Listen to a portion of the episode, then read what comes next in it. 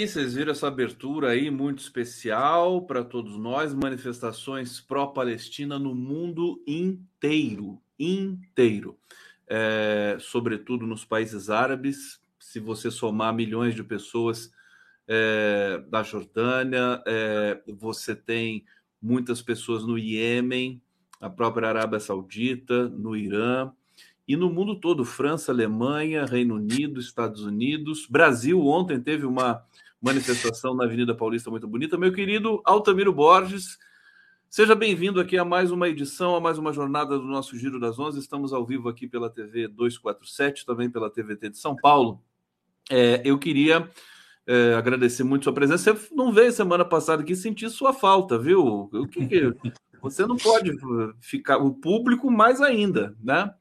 é, para a gente ter aí a sua, a sua leitura de Brasil, de mundo. E, portanto, nós não nos falamos desde o fatídico dia 7 de outubro. É, e eu queria muito que você, meu querido Otamiro, dissesse, você com a sua experiência, é, como é que você está vendo esse momento do mundo, do, do enfim, no Oriente Médio, é, a faixa de Gaza sendo ali brutalmente atacada, eu até tenho dúvidas, porque os, os, as imagens dos ataques deram uma reduzida. Eu não sei se Israel diminuiu os ataques ou se a imprensa decidiu não mostrar os ataques. Meu querido Otamiro Borges. Tudo bem, Conde? Bem à medida do possível, né? Vendo essas cenas. do possível, todas, claro. é, é, é. Então, semana passada, infelizmente, não deu para participar. Teve uma conversa com o presidente, uma entrevista com o presidente da Petrobras. Aí eu tive que me deslocar lá para o Rio de Janeiro para a conversa, então ficou impossibilitado. É, e depois ocorreu essa barbaridade, está né? Tá sendo lá em na faixa de Gaza, Israel. Eu acho uma. É isso, né? são cenas muito tristes. Né? Ontem eu vi uma, vídeo que circulou pela internet de uma criança palestina morta como um gatinho que chega e, e, se aconchega no pescoço da criancinha morta. Né? É um negócio impressionante. Ou, cenas de. são já várias, né, de carros frigoríficos de sorvetes guardando corpos de palestinos assassinados ou cenas de pais, mães correndo com os filhos dilacerados né? na faixa de Gaza, né? mortos. É, são cenas muito tristes, muito tristes. Né?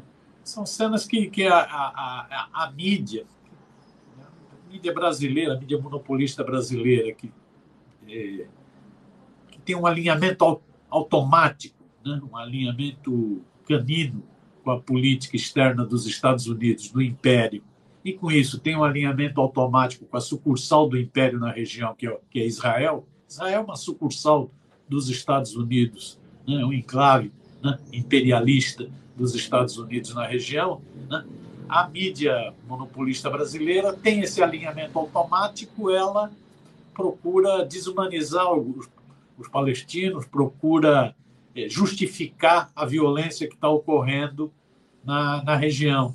Ela descontextualiza, né? ela não mostra qual é a origem né? desse, desse conflito, né? A humilhação permanente que o povo palestino sofre, de Israel armado até os dentes pelos Estados Unidos, né? é, as agressões. Né?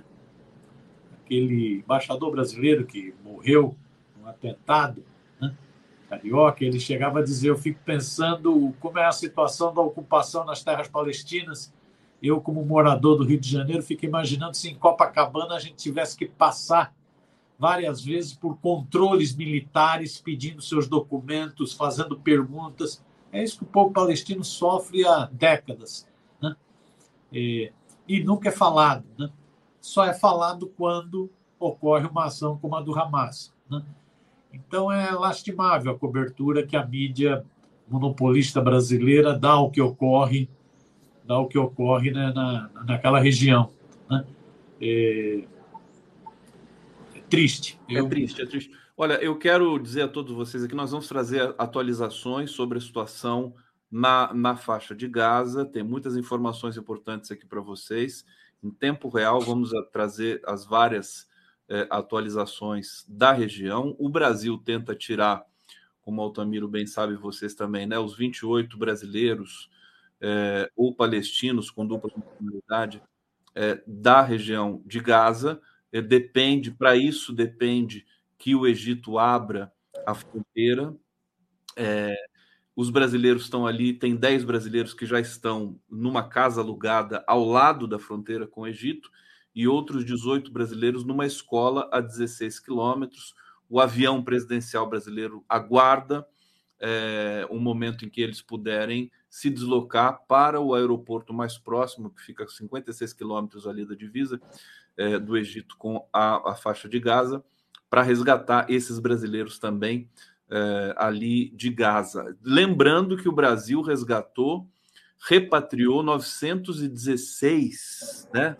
É, entre brasileiros e israelenses com dupla nacionalidade, enfim, para é, o Brasil nessa semana foi o, o resgate mais, é, a repatriação mais impressionante. Não sei se tem precedente no mundo sobre esse tipo de movimentação. O Brasil deu um show né, nesse, nesse processo. Meu querido Altamiro Borges, eu quero começar a nossa resenha aqui falando do Breno Altman, porque os ataques que ele vem sofrendo. O Breno Altman é um jornalista que todos nós conhecemos, está é, sempre aqui conosco, dando entrevista, corajoso, ele é judeu, né? É, e defende a soberania do povo palestino e denuncia é, o apartheid, o massacre que o governo israelense promove há tanto tempo ali naquela região. E ele passou a ser atacado por um grupo de WhatsApp, mas ataques assim é, hediondos, terríveis. Eu quero até mostrar para todos vocês e para o Altamiro também. Olha só isso aqui: grupo sionista no WhatsApp fala em arrancar os dentes e cortar os dedos de Breno Altman. Está aqui a matéria do 247, inclusive o Breno Altman elogiou muito, agradeceu essa matéria. Olha só, tem os prints aqui, né? Due Politics. É, tem que dar um cala-boca, dar uma porrada, precisa arrancar os dentes da boca desse FDP e cortar os dedos fora para parar de escrever e falar merda. Queria ver se algum parente próximo dele tivesse morrido, se ele continuaria escrevendo essas merdas, revoltante. E aí, eu quero destacar, antes de passar para o Altamiro, é, o Breno Altman também mandou para a gente aqui uma mensagem via WhatsApp. Ele diz o seguinte: acho importante trazer o que ele diz aqui. Essa, é, ele diz: essa matéria não é importante por minha causa, mas para mostrar a verdadeira índole do sionismo, sua violência intrínseca e sua absoluta semelhança com o bolsonarismo. Altamiro Borges. Então, só antes disso, desculpa aí, só antes disso, ainda sobre a questão da mídia, uma, uma observação. Eu acho que a, essa mídia que eu, eu, avalio que seja, né, tem essa tem esse complexo de vira-lata diante dos Estados Unidos, repete automaticamente que os Estados Unidos e a sua sucursal Israel dizem, né? Essa mídia, num primeiro momento, ela, ela foi isso, ela foi de um furor impressionante, ela tentou desumanizar totalmente o povo palestino, ela descontextualizou né, para criminalizar a resistência palestina. E ela chegou ao ponto de ter alguns exageros que vão exigir posicionamento de entidades sindicais, no caso, inclusive, a Federação Nacional de Jornalistas já se posicionou, né? E, exageros do tipo desse Jorge Pontual da Globo News. Parece um sádico, um torcedor pelo. Né, fazendo torcida pelo massacre, pela matança, pelo genocídio. Lamentável a postura do, do Pontual na Globo News, lamentável a postura desse Demetrio Magnoli na Globo News, lamentável postura como editorial do Estadão desse final de semana. Editorial de Estadão falando em falta de humanismo do governo Lula, falta de humanismo das esquerdas. Né? Uma coisa escrota do jornal Estadão. Né? O que talvez esteja ocorrendo agora, que você mencionou, parece que está se falando menos, é que a violência de Israel, a violência Benjamin Netanyahu, que é um, é um fascista, né? a violência vai ficando tão explícita, as cenas vão aparecendo pela internet, aí o lado bom das redes digitais, vão aparecendo pela internet, né? a barbárie que está sendo cometida em Gaza, né? número de mortos, crianças mortas, mais de 700 crianças tal, né? que esse setor da mídia está começando a ficar acuado. E, por outro lado, tem a cena que você mostrou no início. Está crescendo, apesar de toda essa satanização que a mídia sionista faz, está crescendo a onda de revolta, de protestos no mundo inteiro. São manifestações no mundo árabe, mas as manifestações na Europa são cada vez maiores, em protesto contra o genocídio, contra esse campo de concentração aberto né, que Israel impõe. Né? E, e, então, são manifestações gigantescas. Eu acho que isso talvez acue um pouco essa mídia, essa mídia mais de alinhamento automático com a política externa dos Estados Unidos e de Israel. Vamos ver, a conferir. Sobre o Breno, a primeira coisa é manifestar irrestrita solidariedade ao Breno. Né? Breno é um jornalista talentoso, de muitos anos de experiência, e um jornalista que tem essa característica da, da coragem, né? de, enfrentar, de enfrentar as questões. É como você diz, é, é, é, é um judeu que se coloca contra a barbárie promovida pelo sionista, né? pelo sionismo. Né? É, é, não confunde a prática do sionismo né, com, não é antissemita, ao contrário. Né? Então, é, é, tem uma postura muito corajosa e, por isso, as suas palavras têm tanto peso, né? tem tanto peso nesse contexto. Essas ameaças que foram feitas exigem, minha, no meu entender, quando não, não basta só a denúncia. Isso que o Brasil 247 e outros sites estão fazendo é muito importante fazer a denúncia, mas não basta só isso. É preciso que o governo tome uma atitude. Porque ali não é só o que, o que circulou nesse grupo de WhatsApp, não foi só xingamento, foi ameaça. Ameaça de, de, de violência, né? de como que é? arrancar os dentes e cortar os dedos, matar. Né? Isso é ameaça. Esses que ameaçaram têm que ser investigados e punidos. Punidos. Essas pessoas têm nome e endereço tem que ser punido, porque isso é, isso é, é, é, é estimular o ódio e é planejar a violência. Né? Então, eu acho que não basta só a denúncia, né? importantíssima, né? É, é, bater bumbo, denunciar esse, esses. Que é isso? O sionismo é fascismo, né? como o Breno diz, denunciar, mas pedir apuração rigorosa e punição rigorosa desses criminosos, desses fascistas, né? É, é, é, que estão aí estimulando, estimulando o ódio. Né? Eu acho que vale uma campanha intensa de solidariedade ao Breno e de exigência para que o governo tome atitude. O Ministério da Justiça tem que tomar atitude. É, Altamiro, perfeitamente de acordo com o que você está falando aqui. No, no, momento que eu coloco aqui as imagens ao vivo de Gaza, né? Esses quatro, quatro quadros aqui. Gaza, nós temos também imagem de, de Israel aqui, duas imagens de Gaza e um mapa aqui que eu ainda vou verificar exatamente o que eles está é, é, expressando aqui. Agora, é, eu também queria falar um pouco mais da mídia. Você tem toda razão em insistir nesse tema. É, deixa eu só trazer mais uma repercussão aqui do, da questão do Breno Altman, porque o Breno, falar do Breno Altman nessa altura é falar da mídia também, né?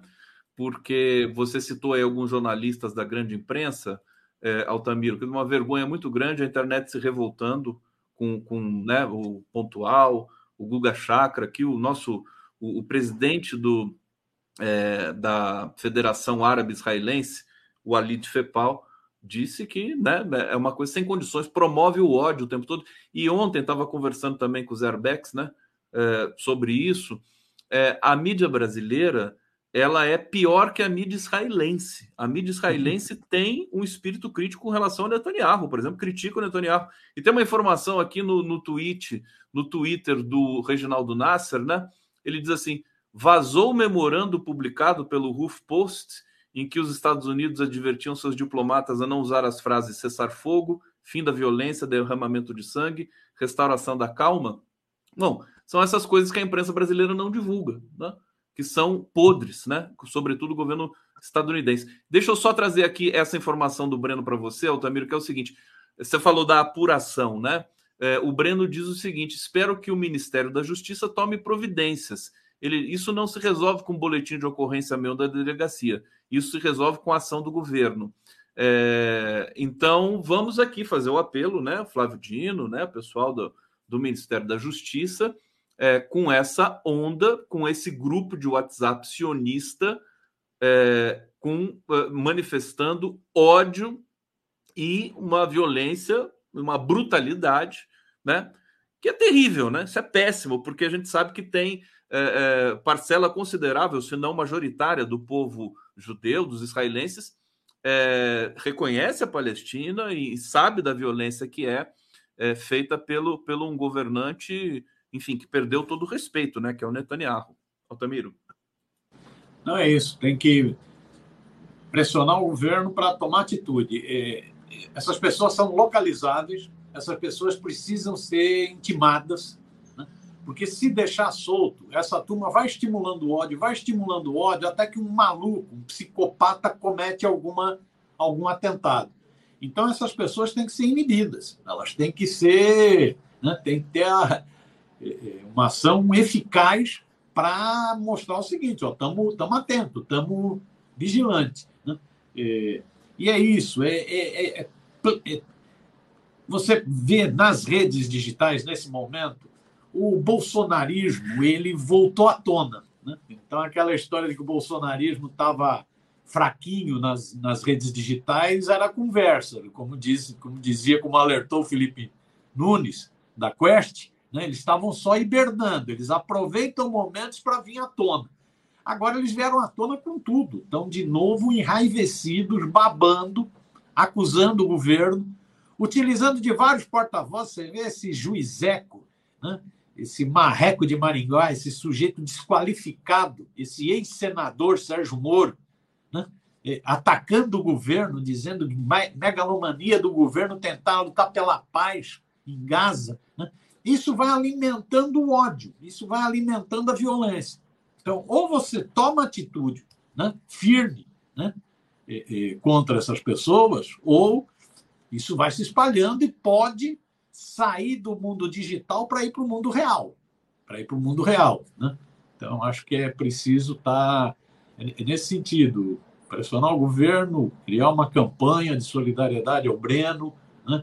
É, é, pela postura corajosa dele, e vários outros. Você citou aí o Nasser, tem tido uma atitude muito altiva né, de enfrentamento às manipulações midiáticas, tem denunciado fortemente as manipulações midiáticas, né, vários outros que têm cumprido um papel importante de fazer, fazer a disputa de ideias na sociedade, porque se deixar na mão da mídia hegemônica vinculada à política externa dos Estados Unidos e de Israel, e se deixar na mão do esgoto digital, nós estamos estrepados.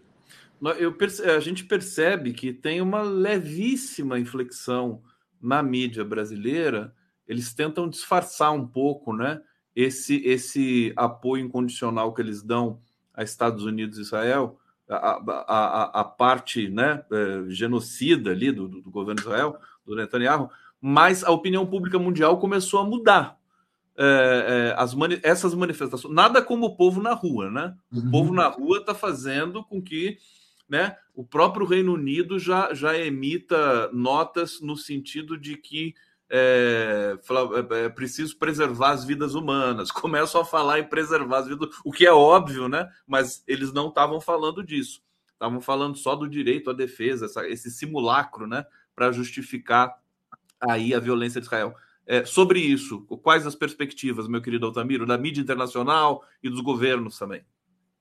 eu acho que você as cenas de violência vão ficando cada vez mais explícitas. Né? Por mais que Israel mate jornalistas, já matou sete jornalistas, por mais que ataque veículos de comunicação, já destruiu vários veículos de comunicação, por mais que atinja, inclusive, tente intimidar né? o assassinato do cinegrafista da Reuters, né? É, é, é, ameaças à BBC, por mais que faça tudo isso, as informações vão circulando e elas mostram que o Netanyahu, o Bibi, é um criminoso de guerra, é um fascista, um criminoso de guerra. Esse sujeito devia estar, esse sujeito devia estar no Tribunal Penal Internacional. Você vê como esse Tribunal de Haia é, é, é, é, é, estranho. Né? Esse sujeito, esse é um criminoso de guerra, devia estar no TPI. Né? Então, conforme as, essas cenas vêm à tona, gera uma maior revolta. Por mais que a mídia tente conter, gera uma maior revolta. E gera isso que você está falando, gera um protesto de rua, e geram posicionamentos de governo, mesmo os governos né, que estavam em negociação com Israel né, na, na, na, região, começa essa, essas negociações começam a trincar, né, porque são negociações feitas em cima de cadáveres de, de palestinos. Né? Então começam a trincar em vários países da região começam a, a colocar um pé na porta. Então, se você junta contradições dos governos locais, aumento das denúncias e maiores protestos de rua, talvez isso ajude a explicar porque essa mídia que foi tão, tão babão, tão babona no apoio a Israel, comece a dar sinais de cautela, de alguma cautela. Ontem me chamou a atenção a cobertura da Globo News. Mudou um pouco o formato. Né? Porque é isso, são maiores protestos, maiores denúncias, maiores crises governamentais isso talvez obrigue a atenuar, tentar atenuar um pouco a linha editorial, que no início era a linha editorial do expressa pelo pontual, né? expressa pelo Jorge Pontual. Mata mesmo, mata. Que é a linha expressa pelo ministro da Defesa. São, são animais. Que é a mesma frase utilizada por um grande, né? uma grande figura do nazismo, que dizia também que os judeus eram animais. Olha que coisa interessante. Né? É, é a mesma frase. É, são nazistas. São nazistas. Né? É o ministro da Defesa hoje com o ministro do Hitler na década de 40. Mesma frase. Então, eu acho que conforme vão aumentando as denúncias, isso pode mudar, pode mudar um pouco o tipo de cobertura, pode tentar atenuar um pouco. Talvez tenha que tirar um pouco o pontual da, da exposição. É, me parece, me parece que o quando a gente quando a gente vai tentar entender o que que o Netanyahu está querendo, pedindo aos, pedindo não, alertando, né, o, aos, aos palestinos de Gaza para saírem da região norte de Gaza e se encaminharem para o sul, quer dizer, numa, num, num, num, num alerta que é impossível de ser cumprido, a ONU já emitiu, emitiu várias notas sobre isso é, o que, que ele está querendo? Quer dizer, e o Egito não abre as fronteiras. Está querendo eliminar o povo, né? A solução final. Uh, a gente fica, isso começa a assustar demais, né? Agora, a gente também percebeu, a tela do, do Altamiro ficou preta, porque ele deve estar recebendo uma ligação aqui. Vamos aguardar um pouquinho o Altamiro voltar. Enquanto o Altamiro não volta, deixa eu. Uh, deixa eu vir aqui para esse lado. Vamos aguardar um pouquinho aqui. Vou ler comentários de vocês. É, e a gente segue aqui no debate, aliás, pedindo para todos vocês darem o like aqui na nossa transmissão, para vocês ocuparem aqui o chat, o bate-papo, conversarem conosco, trazerem as perguntas, é, as sugestões, as críticas, a opinião de vocês, evidente, né? Nós precisamos e queremos saber o que vocês estão pensando. Deixa eu aumentar aqui na tela esse comentário para a gente ter é, tudo muito aqui expressado, né? O Anselmo Coyote. É, Conde, tentemos organizar manifestações aos a líderes. É uma vergonha para nós. É, o mundo está se manifestando até onde foi proibido. Quer dizer, estão se manifestando, é, mesmo com a proibição. A proibição na França é um escândalo, né? O Altamiro voltou aqui. Proibição na França, quer dizer, o país da Revolução Francesa, enfim, de tantas e tantas né, é, é, é, manifestações importantes ao longo da história, de, de 68 e tudo mais, proibindo manifestação para a Palestina. A Alemanha cancelando a homenagem a uma autora palestina na Feira de Livros de Frankfurt, quer dizer, uma vergonha. O, o, você sabe que o nosso amigo Arbex ele diz que isso é um sintoma, eu concordo com ele, é um sintoma da derrocada do, do enfim, da, da Europa dos Estados Unidos, do Ocidente de maneira geral, né? A, a, a, eles estão se diluindo em si próprios, né? A, hipocrisia dessa, desse discurso pela democracia, que é tudo fachada, né? É, e aí eles têm esses, esses, essas contradições internas. Né? Comenta isso para gente, Altamiro, um pouquinho. É, eu, acho que, eu acho que esse conflito ele, ele tem um conflito local, expressa grandes interesses, Israel como uma ponte dos Estados Unidos na região, né? É, expressa então esse conflito local, mas expressa um conflito muito maior, né? que está por detrás, né? É, que é exatamente essa, essa, esse problema da hegemonia no mundo. Né? Você está você tá numa. Era um mundo unipolar, com os Estados Unidos mandando e suas pontes executando, tipo Israel, né? e esse mundo está em crise. Então, isso já, essa crise já estava expressa na Ucrânia. Né? O problema não era a guerra na Ucrânia, era a crise que já estava expressa dessa hegemonia yankee em declínio, né? e é agora também né, na, na, nesse, nesses episódios em Gaza. Né? Mostra, é, é um conflito, é, é, uma decadência do império que vai se acelerando, né? e você então tem medidas de força você tem medidas de força. Né? Junta mais uma vez ao bloco europeu estadunidense em apoio a Israel, né? mas você todas as contradições que isso vai criando, né? as contradições que vão sendo criadas, né?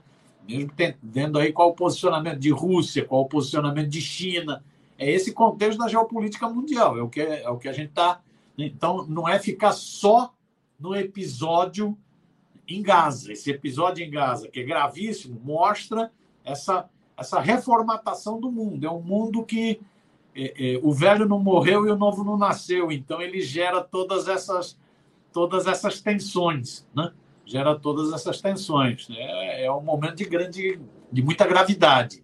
Deixa deixa eu atualizar algumas questões aqui para vocês. Olha, a, a, a transferência, né, a passagem de é, cidadãos brasileiros de Gaza e de outras nacionalidades pela fronteira é, para serem resgatados, repatriados ali pelo Egito, é, não está acontecendo porque Israel nega existência de cessar-fogo para retirada de civis, né?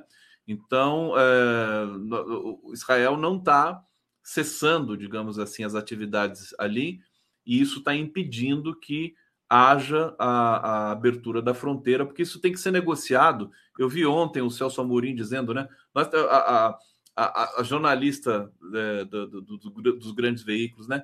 Ah, mas você vai falar com o Hamas? Fala, tem que falar com o Hamas. É ele que domina aquela área. Se eu não falar com ele, nada acontece. Eu tenho que falar com algum representante, né? É, o Celso Amorim ali explicando, né? Desenhando para jornalista. Deixa eu voltar aqui é, nessas informações. O, o, o, Biden também ele deu um cavalo de pau, né? Uhum. Ele disse que a ocupação de Gaza por Israel seria um grande erro e defendeu o Estado palestino. Sentiu o Biden, né, Altamiro? Sentiu a pressão internacional. Como, como nós estamos dizendo aqui, o Arbex diz: nada como o povo na rua. Outra é, informação: o Hamas está pronto para liberar reféns se Israel parar o bombardeio. Quem está dizendo isso é o governo do Irã. É, e tem aqui uma, uma relatora da ONU, deu uma entrevista hoje à Folha de São Paulo. Deixa eu só recuperar aqui direitinho para vocês. A Francesca Albanese. É, ela diz que a resposta global à guerra Israel-Hamas é repugnante. É, depois eu trago alguns detalhes aqui. É, Altamiro, mais, alguns comentários aqui do nosso bate-papo. Anselmo Coyote devemos manifestar independente do governo também, sim, independente do governo brasileiro. Sérgio Capilé, pressão para o governo tomar providências e ações eficazes começa com comunicação formal do fato, que ele, enquanto vítima, está se recusando a fazer. Ah, não sei se eu entendi muito bem aqui. Ações eficazes começa com comunicação formal do fato. Quem que está se recusando a fazer a comunicação formal do fato? O governo brasileiro? É... Bom, tá aqui a sua mensagem, querido. Se você quiser precisar depois, Carlos Alberto Veloso Lopes tem que parar as agressões dos dois lados e isso é responsabilidade de quem criou a situação, a ONU.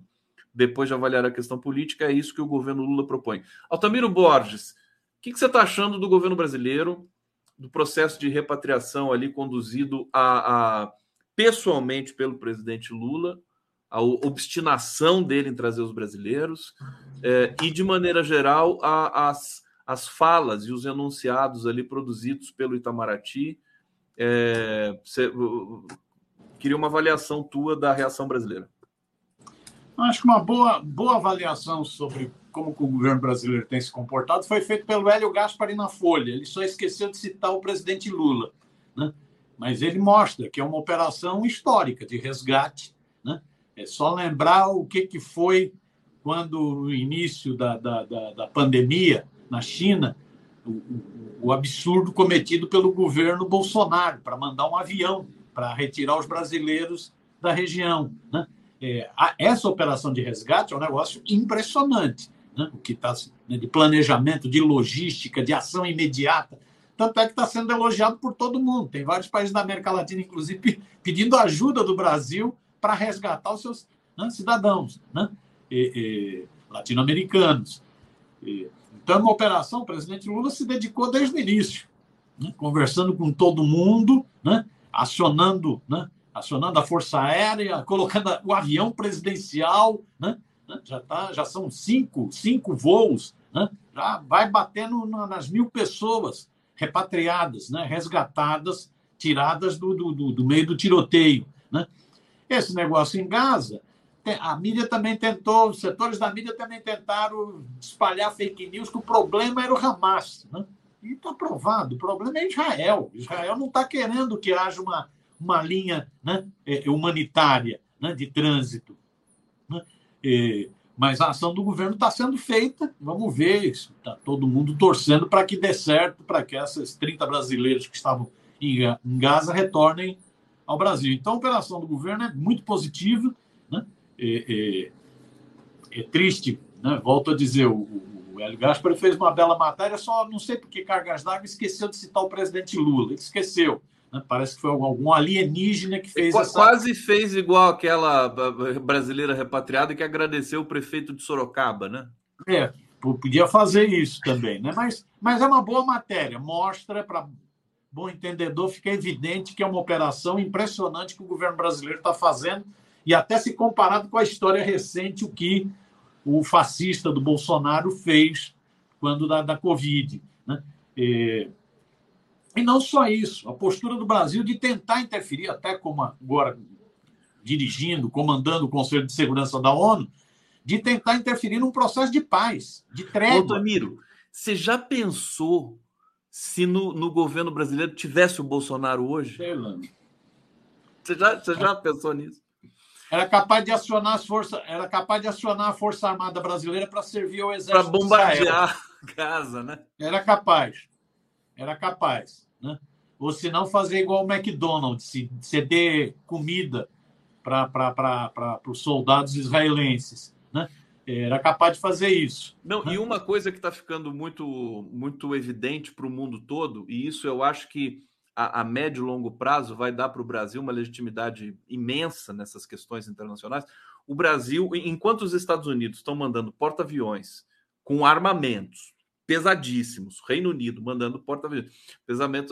O Brasil está repatriando seus nacionais e está enviando medicamento, comida, mantimento, auxílio. Quer dizer, é uma ação impecável internacional do governo brasileiro. É uma coisa é, Eu acho que tem a, tem a outra ponta também, viu, Conde, que eu ia falar, que é isso. Uma é, é, é essa ação de resgate que é impressionante, como bem organizada, como disse um, um, um dos primeiros brasileiros a retornar para o país, né? ele falou: não, é uma ação impecável, impressionante a agilidade, a cordialidade, como foi feito todo, todo esse processo de nos tirar lá do meio do tiroteio. Né? É, pena que vários que voltaram não acreditam que foi ou, ou, obra do prefeito de Sorocaba ou obra de um pastor, de um lobista da fé. Pena. Né? É, é, são pessoas muito tacanhas nesse sentido. Né? Então, o governo está dando um show nesse negócio do, do resgate. Esper, esperamos que agora dê certo também com essa situação de Gaza, se o, car, o carniceiro Netanyahu aceitar parar o bombardeio lá naquela região, aceitar a saída. Né? mas a outra ponta é a postura altiva na defesa da paz. É a postura altiva em tentar negociar a paz, em tentar ter uma, uma trégua, em tentar ter os corredores, né? para salvar vidas, né? como diz o presidente, salvar crianças. Né? São crianças que estão morrendo. Metade da população de Gaza é de criança e adolescente. Então, quando a gente vê que 700 crianças foram assassinadas. Pois é, pois é, pois é, é isso. Né? Então, o governo com uma postura muito altiva no sentido da negociação da paz, né? da trégua, né? corredor humanitário. Né? Então, a, a, postura do governo brasileiro nesse episódio, você viu o Lula convalescendo lá no, no palácio, mas é, liga para presidente do, do, do Egito, liga para presidente de Israel. Tem, o Hamas, o governo brasileiro não coloca o Hamas como como grupo terrorista, porque nem a ONU coloca o Hamas como grupo terrorista. Quem coloca o Hamas como grupo terrorista são os Estados Unidos, são Israel. Né? Nem a ONU coloca. O Hamas é uma organização política, eu posso discordar dela, mas o Hamas foi eleito em Gaza. Né? Foi eleito em Gaza. Né? Então, negociando para ver se consegue salvar esses brasileiros. A política externa, a política do governo brasileiro, né? Nessa, nesse conflito, mais uma vez, tem mostrado essa nota 10 da política externa brasileira. Né? Eu acho que muito, muito altiva, né? muito positiva. Né? E acho que tem uma outra componente que você levantou, que já, já tínhamos tocado também, que é isso: vai, a, a situação na região vai ficando muito tensa. Esse negócio do Biden falar para não ocupar Gaza é porque o Biden sabe o seguinte: isso pode generalizar o conflito naquela região. Pode envolver o Irã, pode envolver o Líbano, pode generalizar o conflito naquela região. Aí ninguém sabe direito as consequências disso. Então é preciso segurar, o Biden precisa, o Biden como democrata ou o Trump como republicano, é preciso segurar a focinheira do Bibi, do Netanyahu. Porque o Netanyahu é um cachorro, com todo respeito aos cachorros, né? raivoso, hidrófobo, hidrófobo. Né? E era um sujeito que estava quase caindo, quase caindo, com manifestações semanais de protesto contra ele, e ele tenta se salvar agora na guerra. Tenta se salvar agora na guerra, que é o que todo fascínora faz, utiliza a guerra para salvar sua pele. Mas nós tenta temos a informação de que 85% dos israelenses reprovam o Netanyahu e consideram ele responsável pelo, pela falha da, da segurança na defesa de Israel. Altamiro Borges, chegamos aqui ao final da sua participação. Eu quero agradecer demais, dizer que não, não, não, não, não fica sem vir aqui, que a gente sente muito a sua falta, viu? O que, que você está preparando aí? Está preparando alguma coisa aí no Barão de Tararé? Sempre tá, né? Tem, é, quer, amanhã, quer amanhã uma, fazer ter... uma divulgação aqui? Então, amanhã vamos ter um debate com o Reginaldo Nasser, com o Legeune e com a Soraya sobre a cobertura da mídia do conflito em Gaza. Né? Acho que vai ser um debate muito interessante, vai ser coordenado pela Rita. Né? Os três vão ter lá. Nasser e Legene pra... juntos, o negócio Isso. vai. Cuidado. Não, vai, ser um, vai ser um bom debate porque são pessoas que estudam, entendem muito da questão, Soraya, Legeune e Reginaldo, acho que vai ser um bom debate. Esse está marcado para amanhã. Amanhã, 19 A Soraya horas. Mislé? Isso. Uau, imperdível. É. Imperdível. Vai ser um belo debate. Que horas que vai ser, meu querido? 19 horas. 19, 19 horas. horas. Olha só, Isso. Nasser, Legene Miran e Soraya Mislé, que tem, um, que tem um site maravilhoso, um blog sobre a Palestina. Altamiro Borges, muito obrigado. Vamos para a transição. Até semana que vem, queridão. Abração, mestre. Bom trabalho aí. Tchau, tchau.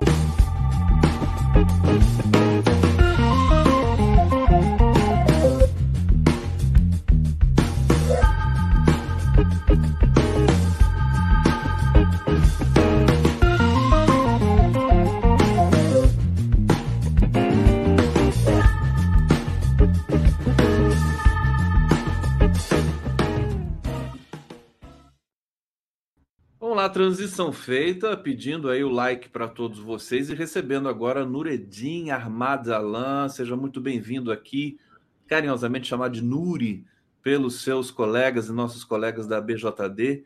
Ele que é advogado integrante da Executiva Nacional da BJD e é de ascendência palestina. Nuri, querido, bem-vindo. É, queria que você fizesse uma fala inicial sobre as tuas é, observações aí desse atual momento, desse momento fatídico ali, é, que nós estamos assistindo na faixa de Gaza. Seja bem-vindo aqui ao nosso programa. Bom dia, Conde. Obrigado pelo, pelo convite, pela oportunidade. Também saúdo a todos e todas que nos, nos assistem, nos ouvem. É, feliz em poder estar aqui para poder debater e discutir, ao mesmo tempo muito triste pela é, é, situação humanitária e também é, a gente também tem que entender que a gente só está discutindo isso hoje porque israelenses foram mortos, né?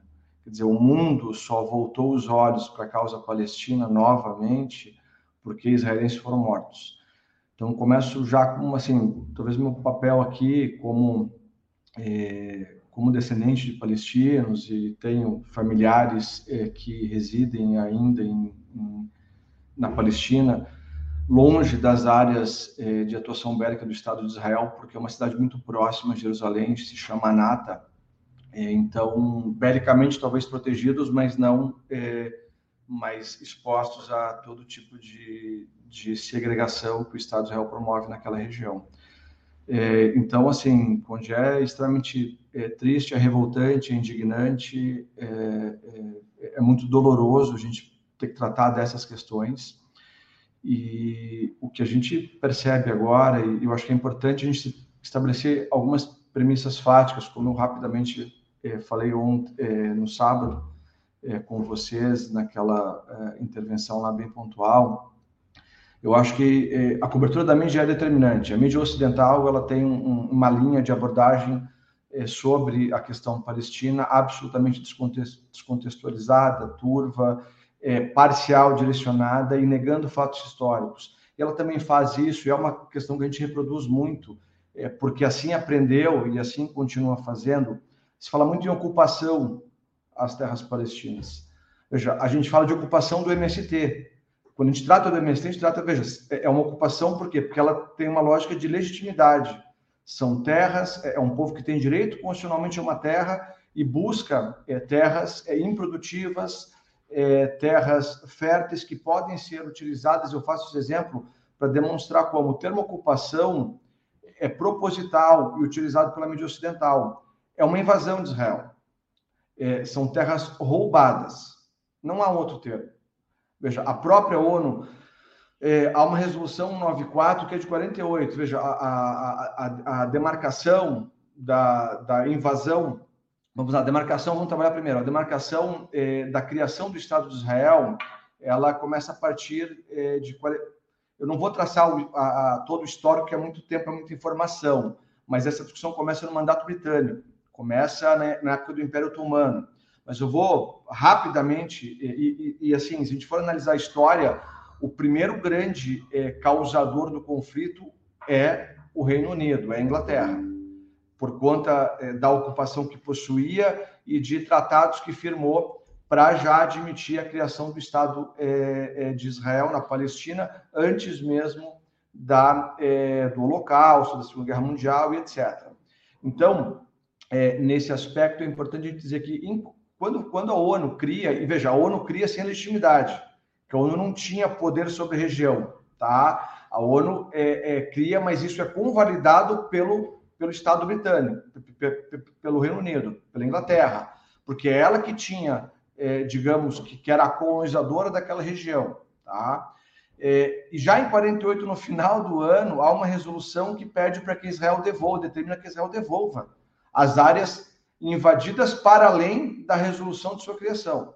Então, quando Israel inicia o seu, o seu, a sua atuação na área como Estado criado pela resolução da ONU e convalidado por quem, quem tinha legitimidade para isso, que era a Inglaterra, o Reino Unido, é, é, ela já começa invadindo uma série de terras que, não, que, de acordo com a ONU e com a convalidação do Estado da, do, do, do Reino Unido, não lhes pertenciam. Então, primeiro aspecto que a gente precisa traçar, assim, não há ocupação, há invasão. São terras roubadas. Quer dizer, de 47 a 51, houve, já houve um extermínio do povo palestino. A Nakba, 750 mil que saíram, foram expulsos de suas casas, perderam as suas casas, as suas expulsos de casa. Mulheres, e, e, mulheres foram abusadas. Eu estou com meu filho aqui enfim, por uma questão. Estou vendo aqui o seu lindo filho aqui atento. Então, estou tentando aqui aliviar um pouco no, nos termos, mas foram abusadas. É, pessoas assassinadas naquela época, aldeias palestinas devastadas, dizimadas. Isso há 70, há mais de 70 anos atrás. Então, quando a gente for falar da causa palestina, e aí é irresponsabilidade, não é, é irresponsabilidade. É, é, é, é, se houvesse um Tribunal Penal Internacional de Imprensa, boa parte da imprensa brasileira seria condenada, deveria ser condenada, porque é, é, a, a, é, o apagamento de uma história. Tu fez a menção à, à escritora palestina, me fugiu o nome agora, é, que não foi. Ela até recebeu o prêmio, depois eu fui atrás da informação, só que não foi dado publicidade ao recebimento do prêmio, mas já estava sendo questionado o prêmio dado a ela. Por quê? Porque ela trata desse período de 47 a 51. É uma história pautada em, em fatos, é, é, um livro pautado em fatos históricos que trata, é, que traz uma situação de uma mulher que, é, como muitas outras naquela época, sofreu as barbáries da invasão é, do Estado de Israel. Então, é, ou seja, se tenta constantemente apagar esses elementos históricos e para que a gente possa entender o conflito, veja o Hamas. O Hamas é a consequência da atuação do Estado de Israel.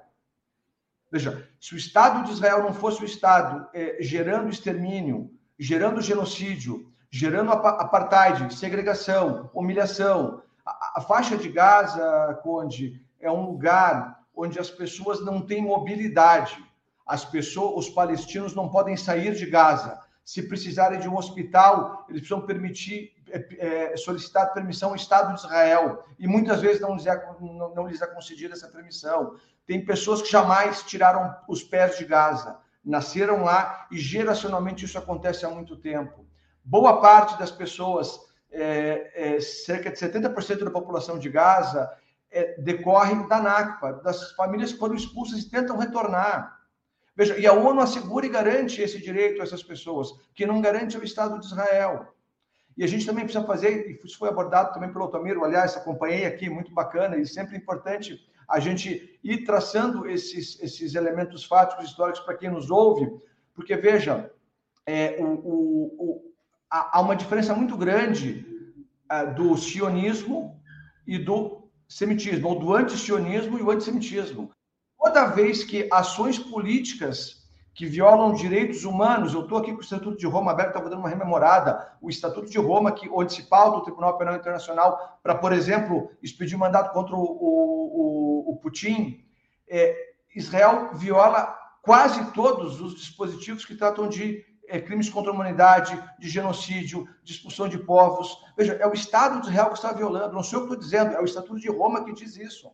Então, toda vez que a gente questiona as ações políticas de extermínio e genocídio do Estado de Israel, o, o acontece, também me solidarizo ao, ao, Breno Altman, acontece o que acontece é, com o Breno Altman. As pessoas trazem a discussão do antissemitismo, que nada tem a ver, relação alguma tem a ver com os questionamentos necessários à política higienista de genocídio, de extermínio de um povo, que o Estado de Israel faz. Isso é o sionismo. E o sionismo é uma lógica de que aquelas pessoas, que os judeus deveriam ter um Estado, e onde esse Estado seria, é, isso foi debatido e foi discutido. Pode, pode falar. Não, não, pode concluir, por favor. então, assim, é, isso estabeleceu que foi a Palestina. É, eu ter acordo ou desacordo com essa posição é, é absolutamente irrelevante para o debate. A questão que precisa se colocar é a seguinte: a partir da criação do Estado, da Palestina, do Estado de Israel dentro da Palestina, sem a permissão, sem a consulta e sem a autorização do povo palestino, mas isso foi estabelecido, daquele momento em diante, Israel descumpre todas as resoluções da ONU, inclusive Israel deixa de, conhecer, de, de reconhecer o Estado da Palestina. O único acordo minimamente, minimamente razoável, minimamente, porque tenta estabelecer uma mediação após o, o, o invasor, após o agressor ter praticado é, uma centena de crimes contra a humanidade, contra o povo palestino, é o de Oslo de 93. Esse o de é o... Oslo que, que ficou no meio do caminho, porque, porque Israel não respeitou né, esse acordo. Exatamente, exatamente. Veja, esse ainda é muito questionado pelo próprio, pelo próprio povo palestino, e, e veja, uma outra questão também que é importante. Temos aí dois mapas, um mapa de 48 e um mapa de 67, após a Guerra de Seis Dias, onde Israel, e isso é uma coisa importante que a gente, que a gente diga, né? Quando vai buscar, e recentemente isso foi é, veiculado por várias pessoas nas redes sociais, Israel estava se defendendo em 67. Veja, Israel atacou preventivamente, segundo muitas pessoas. Veja, não há ataque preventivo. Israel atacou. Veja, nessa lógica, então precisa ter também é, é, é, princípio, logicamente, precisa ser honesto com a análise. Então, o Putin atacou preventivamente a Ucrânia. Veja, eu sou contra a guerra da Ucrânia e preciso analisá-la contextualiza, contextualizadamente e de maneira profunda. Mas o princípio que defendem em 67 que Israel tenha atacado os, as suas fronteiras, os países que fazem fronteira, é que Israel atuou preventivamente. Bom, é a mesma, exatamente a mesma coisa que é, o Putin trata, né? É, ou seja, é um argumento para guerra, né? É argumento para guerra. Olha, estamos é, aqui com o Nureddin Armado Alan. Eu vou trazer aqui é, comentários do nosso público e não posso deixar de falar da, da lindeza que é teu filho ali, todo todo concentrado, prestando atenção ali no que está acontecendo. Que lindo! É, parabéns aí, Nureddin. Eu, eu, eu sou um, um, um, assim derretido com criança. Eu adoro, sempre muito bom. E, e, e, também né, nos faz lembrar é, da violência contra as crianças de Gaza, que é uma, uma covardia assim, e, sem, pode, sem uma... precedente. Oi?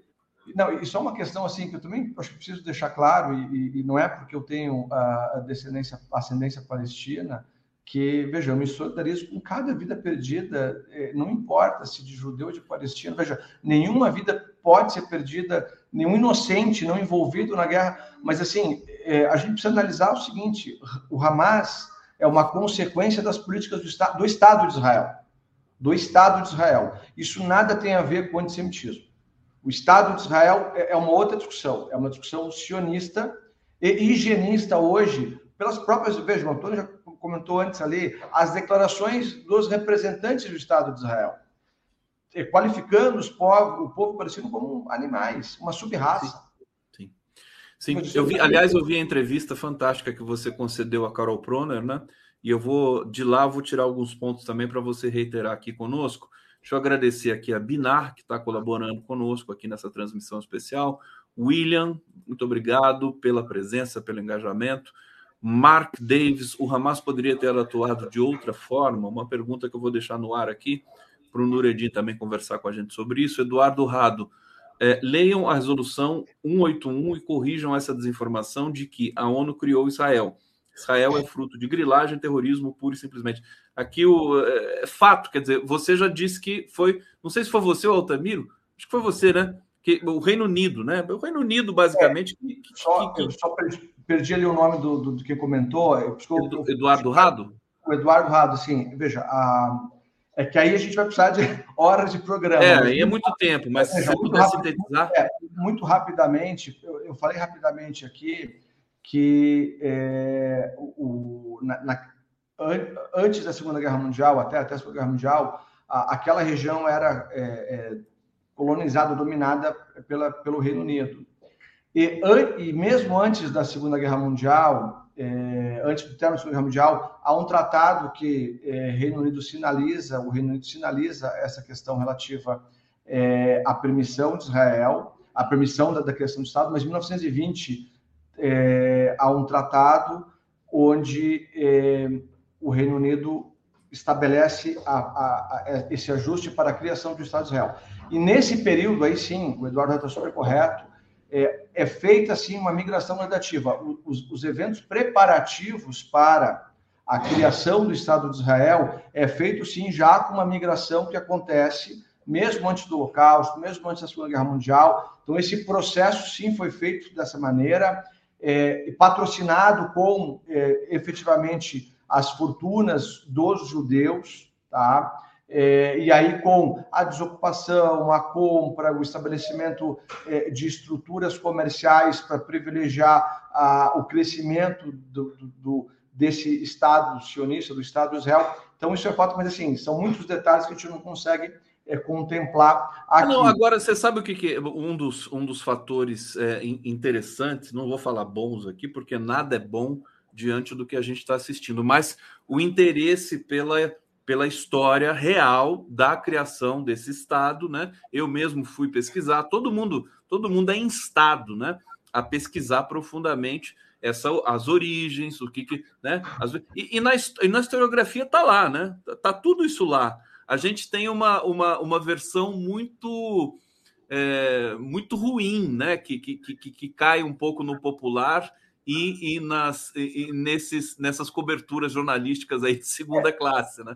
E veja, pode falar. E, isso é muito é, influenciado pela cobertura histórica da mídia ocidental. Então, quando a gente é, trata dessas questões, por exemplo, é, até e, realmente há uma, há uma, digamos, migração, há uma leve alteração da cobertura nos últimos dias aqui no Brasil porque realmente estão, estão apurando a responsabilidade para além da questão da informação desse tipo de cobertura, tá?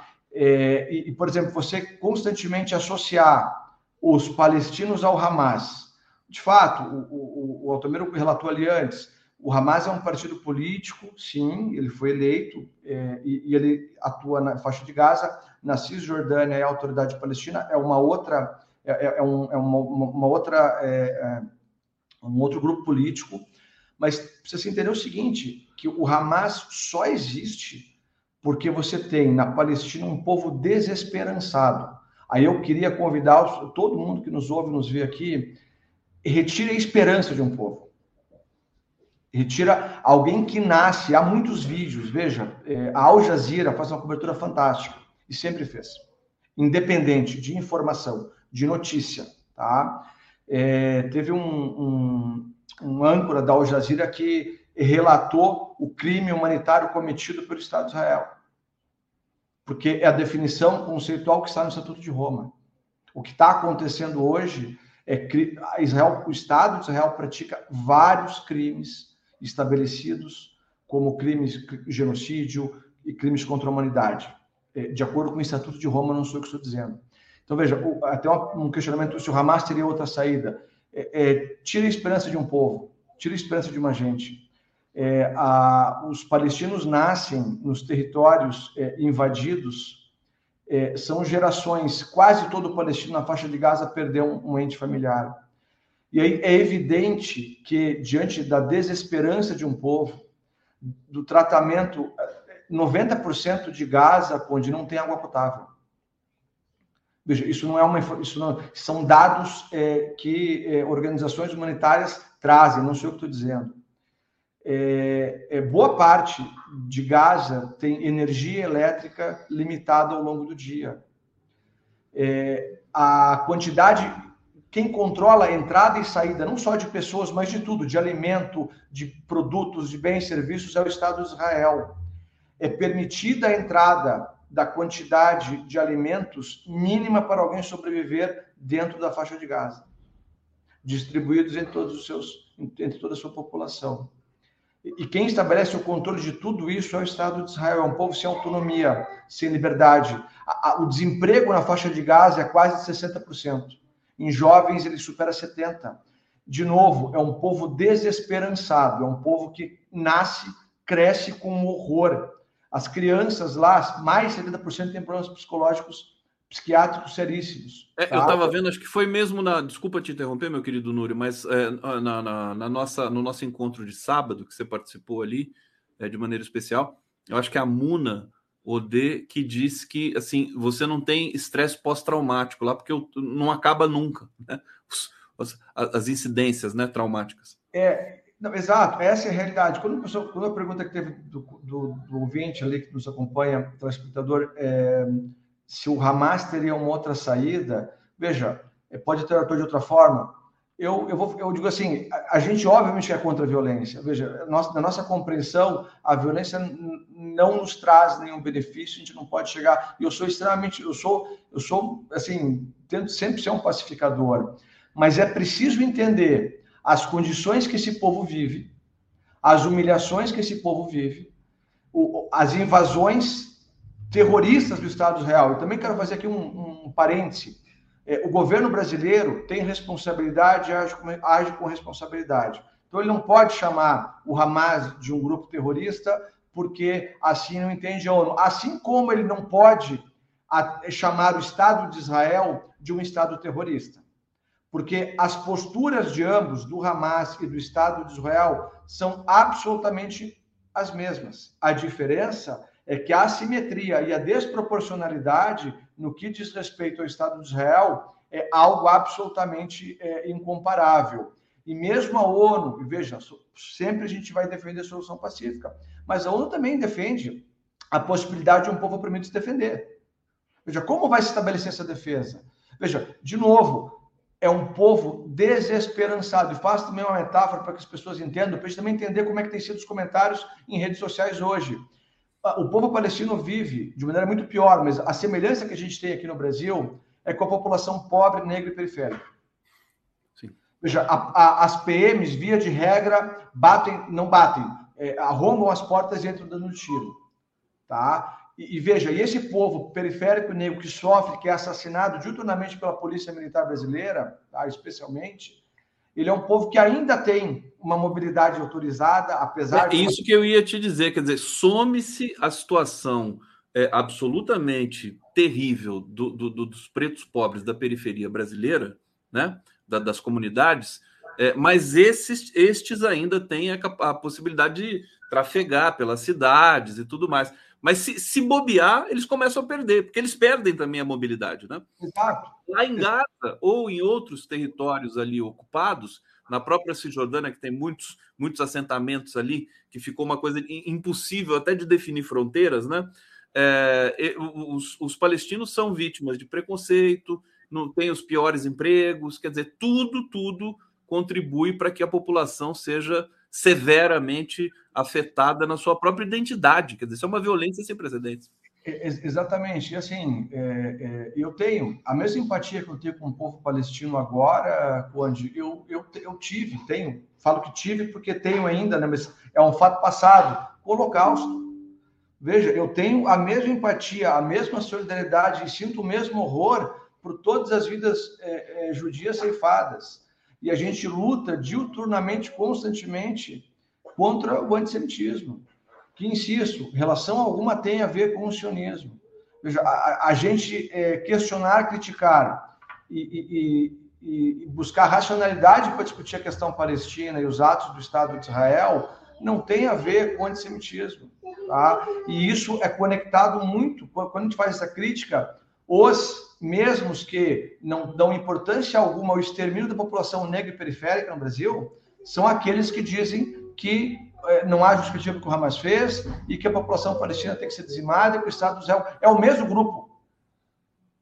Nuri, deixa eu te perguntar, existe eh, uma, uma observação agora, meio que geral, de que a opinião pública internacional ela está ela tá fazendo uma curva, assim, né? foi lentamente, mas nós vimos aí a declaração do presidente dos Estados Unidos já ponderando né, com relação a uma tomada ali da, da região de Gaza e tudo mais, é, embora a gente também constate a, o vexame, a vergonha que é que são países como França, Alemanha e Reino Unido proibindo manifestações pró-Palestina, o que eu acho que só reforçou né, só, só indignou mais essas populações, não dá para segurar o povo. E a gente viu aqui, a gente passou um clipe, eu vou passar de novo as imagens, de manifestações pró-Palestina no mundo inteiro, inclusive nos Estados Unidos, né? E, e, em grande medida nos países árabes, né? No Iêmen, manifestações monstruosas, assim, com na, acho que facilmente com meio milhão de pessoas nas ruas. Minha pergunta para você é assim: esse esse ambiente essa, essa é, leve né, guinada, porque o poder econômico, político, midiático dos Estados Unidos e de Israel também continua muito forte. Quer dizer, existe, existe esse, esse imaginário ocidental que continua, né, e a imprensa brasileira é o, faz o pior dos papéis nesse cenário todo. Eu queria uma análise tua dessa, dessa, dessa questão e a possibilidade desse, é, desse conflito escalar, né? Nós estamos vendo que existe ali já hostilidades com o, o Hezbollah, né, no, no, ali no, no norte da, da, da, fronteira com o Líbano, e o Irã fazendo declarações mais fortes, né?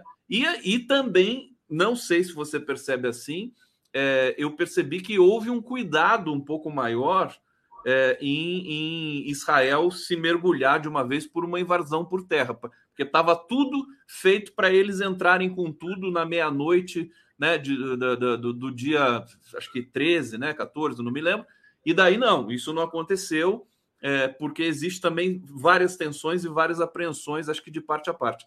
Queria te ouvir um pouquinho sobre isso.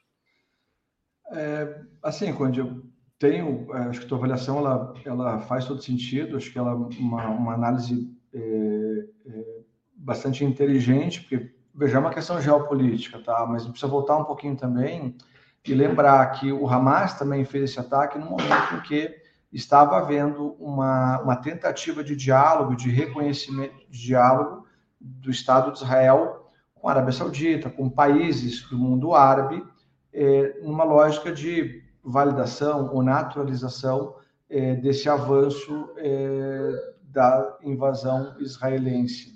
E isso também reproduz uma indignação. Exatamente agora, acho que são dois aspectos. Acho que realmente havia uma preocupação muito grande. Eu ainda tenho sobre a invasão terrestre e, aí é, o assassinato, usar o termo, né, o assassinato de gente inocente. Tá? A gente precisa desmistificar na, na, na, na mídia brasileira que há mulheres e crianças como escudo do Hamas. Isso, isso não existe, tá? O, isso não funciona, tá? Mas a gente reiteradamente vê, ouve, lê é, esse tipo de reprodução, tá? É, a gente fica feliz por esse, esse recuo, talvez, é, mas ao mesmo tempo a gente precisa entender que é, essas ações ou essas ameaças é, de invasão e extermínio final resultaram é, de fato, na saída de muitos palestinos da região. E aí tu configura essa lógica de tentar é, tirar o povo forçadamente, que é um crime, pelo Estatuto de Roma, forçar um povo a sair da sua terra, e é o que o Estado de Israel fez. Tudo isso que eu estou falando aqui está tipificado no Estatuto de Roma, tá? Que é uma espécie de Código Penal Internacional, tá? Então, e, e foi essa, inclusive, a intervenção do âncora da Al Jazeera quando questionava eh, a autoridade israelense sobre esses métodos. A alma guinada, eu acho que ela pressiona, e é o nosso papel. A gente, e assim, eu convido as pessoas a se informarem, tá? A deixar de reproduzir é, informações. Veja, hoje, muito, eu vou citar nomes que, enfim, foram citados aqui, o Jorge Pontual. Veja, o Jorge Pontual, ele precisa ser expulso numa lógica assim, ele incitou violência, crime e assassinato. Tá? É, isso é gravíssimo. O Guga Chakra agora está tentando justificar toda a cobertura parcial que fez até então. É, chega a ser engraçado no âmbito da, assim, é, é cínico, tá? É, porque ele tenta justificar, não, não é bem assim, eu defendo, é, a, a, o Israel viola é, as, as, as resoluções da ONU, mas, de novo, o colega, de novo, a resolução 81, ela cria Israel, de novo, o ONU não tinha poder para criar, mas ela foi convalidada por quem tinha um mandato na época, que era o Reino Unido. Então, veja, a ONU estabelece sem poder, isso é convalidado pelo Reino Unido, pelo Império Britânico, pelo mandato britânico. É, mas precisa voltar mais para além disso. Precisa voltar a 16, a 20, né? a, a, a, a, a 47, 8, 9, 50, a NACBA, a primeira grande, a primeira NACBA, é, o extermínio dessas pessoas. Tá? Os, se a gente voltar, fazer o, o, a linha histórica de tudo isso, as pessoas, veja, ninguém concorda. Eu não conheço nenhum palestino que não queira paz. Eu não conheço nenhum palestino que não que, que concorde, o, o, ah, o Hamas precisa fazer isso. Não, não precisa. Mas a questão é, de novo, eu trago aqui, um povo desesperançado. Se os judeus se rebelassem no local, se rebelaram no gueto em Varsóvia, aconteceu. Então, veja, se eles tivessem se rebelado, alguém diria que eles estariam errados, que eles, que eles estavam errados? Então, por que a tentativa de, de, de, de, que a sua voz seja ouvida, o método, eu, eu, eu, eu, eu não julgo, tá? Eu me solidarizo, mas eu não julgo. Guerra nenhuma pode trazer paz, fato. Mas a gente precisa entender que é um povo totalmente desesperançado, tá? Então, que recurso, que saída tem um povo que não tem mais esperança? Retire a esperança do ser humano. O que, que sobra, Conde? Essa é a pergunta que eu faço aqui. O que sobra? Perfeito, perfeito esse, esse né, um, um desabafo aqui também, né? Para quem eu estou me sentindo também, muita gente que não é palestina, enfim, a gente se sente mal, né, em assistir tudo isso e assistir essa violência. E eu fico me perguntando como é que é, essa entidade né, é, abstrata que, que é o mundo, né? Como é que o mundo permite a questão política? A beleza do, do filhote aqui, do nosso Nuretti, está aqui aparecendo, é, deixando, deixando mais leve também um pouco a nossa, a nossa nosso debate aqui.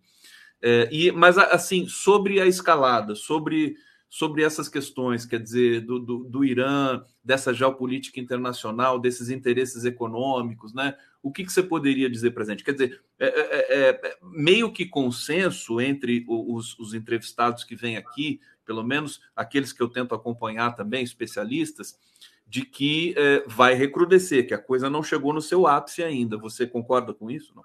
Veja, eu, eu, eu é, os países árabes ali a gente precisa também fazer uma reflexão histórica e, e, de novo, chegou no ponto que chegou, porque também houve um silêncio muito grande do entorno árabe, né, uma omissão, e aí é uma discussão de geopolítica, é difícil a gente traçar, porque a gente sabe como funcionam as questões de, de, de governos de coalizão, seja internamente, seja externamente. Então, isso é uma questão muito delicada, mas me parece que talvez esse evento faça com que os, enfim, Egito, Síria, Irã, que o entorno é, pressione né, o Ocidente para que respeite os direitos do povo palestino. É, assim, é impossível começar uma conversa sobre a questão palestina sem o adverso, sem o outro admitir que o povo palestino tem direito à sua terra, que o Estado palestino deve existir e que o Estado de Israel pratica é, é, crimes contra a humanidade, contra o povo palestino. Isso são fatos.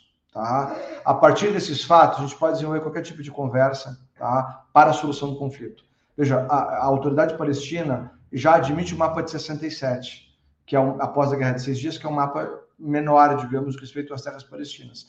Mesmo que desde o primeiro, desde, desde 48, as terras mais produtivas, melhores, mais, mais férteis, estavam destinadas ao Estado de Israel. Veja, a injustiça nasce desde aquele momento, e lógico, como o colega falou, ela começa muito antes com uma colonização, com as pessoas chegando, é, sendo patrocinadas, com todo tipo de barbárie. Mas, eu, de novo, isso é uma questão. E isso precisa ser colocado em pauta e ser buscado, investigado pelas pessoas, para que a gente entenda por que chegamos a esse momento. E aí eu posso, com tranquilidade aqui, com dizer que o único responsável para a gente estar nesse cenário sempre foi o Estado de Israel. O Hamas é uma consequência da política atroz, horrenda, inaceitável de um Estado que deveria cumprir, respeitar tratados e, convenções mundo afora que eh, preservam o direito humanitário. Eu espero sim que o, o, a, a, os países árabes do entorno tenham sim uma postura, uma postura a partir de agora mais firme, mais energética e, e, e de solução. E, de novo, a, não há solução sem a devolução de terras roubadas. Não há outro termo. Nureddin, meu querido, muito obrigado pelas, pelos seus esclarecimentos aqui. Olha só que, que bonito esse menino aí que está do teu lado. Deixar um beijo para ele aí. Cuida, Cuida do papai aí, viu? Muito bacana nesse assunto que é tão difícil, ele já está exposto a isso, né? É, de maneira não tão racional, elaborada, mas evidentemente está exposto. É, mas é, eu acho que justamente por isso a gente pode acreditar num futuro que seja é, melhor para o povo palestino, para o próprio povo também é, de Israel. Vamos, vamos tentar fazer, né? O, dar uma, uma solução bonita, né, humana para essa questão de tanto tempo que tanta gente no mundo não entende. Por que, que ah, briga tanto? Não sei o que, as pessoas não entendem, as pessoas mais que, são trabalhadores, né, que não podem se aprofundar muito. Fica naquela coisa, eu me lembro disso em casa, né? Por que, que briga tanto? Aquela coisa mais superficial, mas é um pouco o sintoma de realmente a nossa desumanização, né? Dos últimos é, tempos. Para terminar, meu querido Núrio. Tá, então, só para. É, é, e é perfeito também, pleno acordo com onde, assim, e agradeço pelo espaço ter destinado para debater esse tema, é muito importante. E precisa entender o seguinte: não é uma discussão binária. É, você não precisa ser a favor da Palestina e ser inimigo de Israel. Veja, é, você pode ser a favor da Palestina e ser contra o sionismo praticado pelo Estado de Israel protegendo o direito do israelense professar qualquer religião. Então, acho que a gente precisa e desassociar, isso é fundamental, isso é uma prática da imprensa brasileira, especialmente. É, a, a, luta palestina, isso é um ponto que eu acabei não falando, mas é importante, nada tem a ver com a religião. A luta palestina não pode ser associada à islamofobia. A luta palestina não é uma questão de religião, é uma questão geográfica, é uma questão do direito de existir que o povo palestino possui. Então, se, eu, se, eu, se o Estado de Israel não admite o direito de esse povo existir, como eu posso é, é, fazer uma discussão pacífica? Se o Estado que detém as fronteiras, a coordenação, a, a, a, a gestão política, territorial, internacional daquele espaço, nega o direito de existência desse povo. Então, essa reflexão precisa ser feita, a gente precisa ter empatia. E, de novo, finalizo aqui, tá, Conde? Eu tenho toda a maior empatia com qualquer tipo de barbárie, inclusive, e óbvio, com o Holocausto, que foi uma das maiores tragédias humanitárias da história. Mas isso não justifica a prática sionista do Estado de Israel. Nada justifica. Perfeito. Nuredinha Armado Alain, muito obrigado. Um Joaquim, grande abraço para você. Aproveita agora. Então, tchau para o Tchau, meu lindão. Cuida do papai aí. A gente vai seguir aqui, vamos receber nosso próprio convidado, vamos soltar a vinheta aqui. Obrigado, Nuri. Um abraço. Tchau.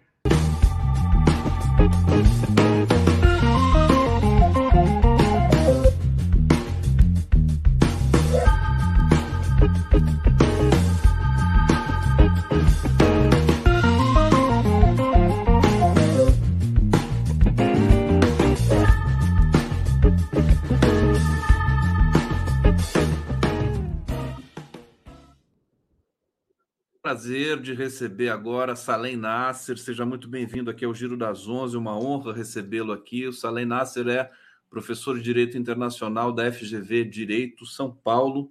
Publica newsletter salemnasser.substack.com. Eu já me inscrevi lá, depois eu vou colocar na tela aqui para vocês também terem o privilégio de receber a newsletter do Salem Nasser. Salem, querido, é, tanta coisa, né? Tem, tem, tem tantos caminhos para a gente iniciar essa, esse, esse encontro, essa, esse debate, que eu vou primeiramente pedir para você ficar à vontade para falar uma.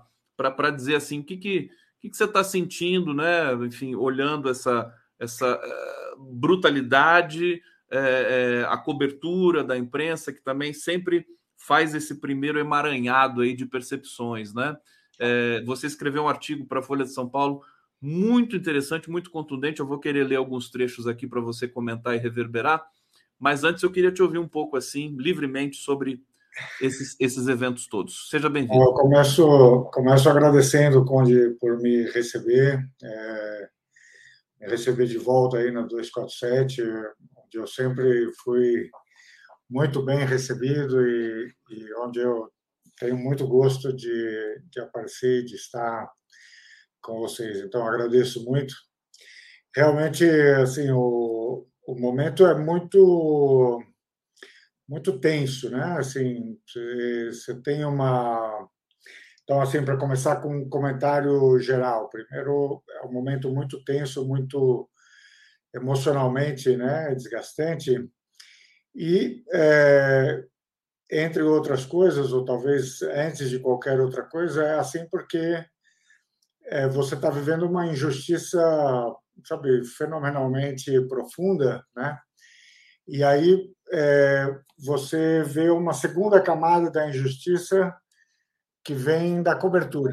Sabe? Então, é justamente da narrativa com a qual as coisas são apresentadas para a gente. Então, a gente vai, vai poder falar sobre isso, mas o meu primeiro comentário talvez seja esse, né? A, eu agradeço muito também você levantar o tema da, da newsletter, que eu justamente chamei de cegueira seletiva, né? O nome geral da minha da minha da minha é, coluna é cegueira seletiva e é um pouco esse meu esse meu estranhamento com como a gente naturaliza determinadas narrativas e e deixa de enxergar coisas que deveriam ser cristalinas, né? E eu acho que é isso que está acontecendo hoje. É, como aconteceu em outros tantos momentos da história né, da Palestina e do conflito com Israel, mas também em outros eventos que a gente acompanha, pelo menos no meu caso, na esfera internacional. Não estou dizendo que não existe essa cegueira no, nos assuntos internos, existem, mas eu acompanho mais, digamos, quando tem a ver com o Oriente Médio.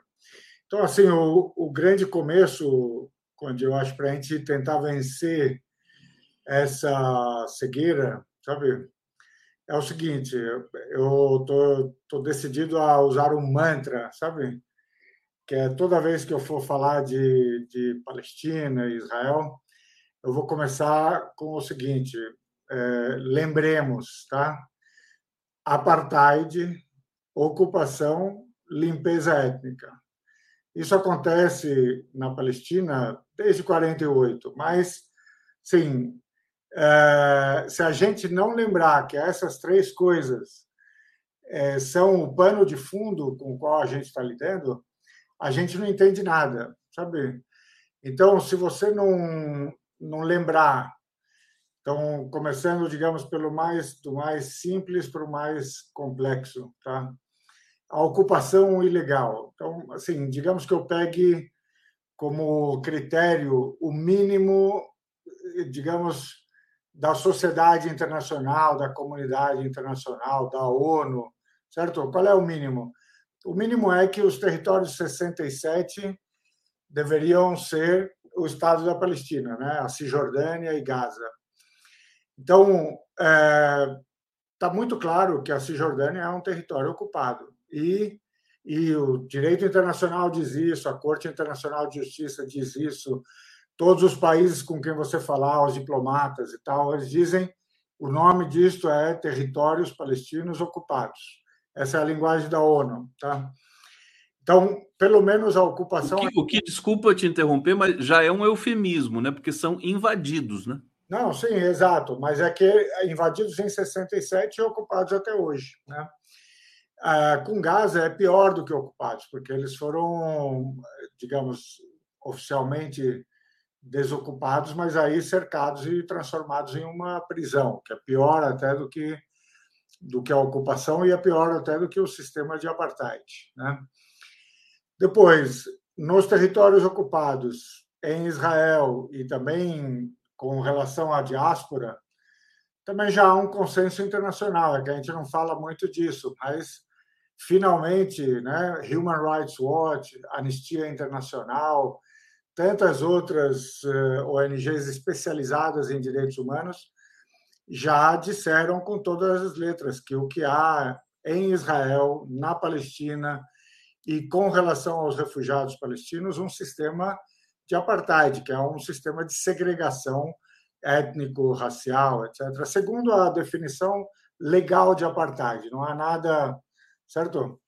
Terceira coisa, tudo isto tem como objetivo gradualmente a expulsão do povo palestino da Palestina, certo? Uh, ou seja, é um processo de limpeza étnica, é um processo lento, é um processo gradual. Ele foi agudo em 48, foi agudo em 67, mas desde então ele é gradual.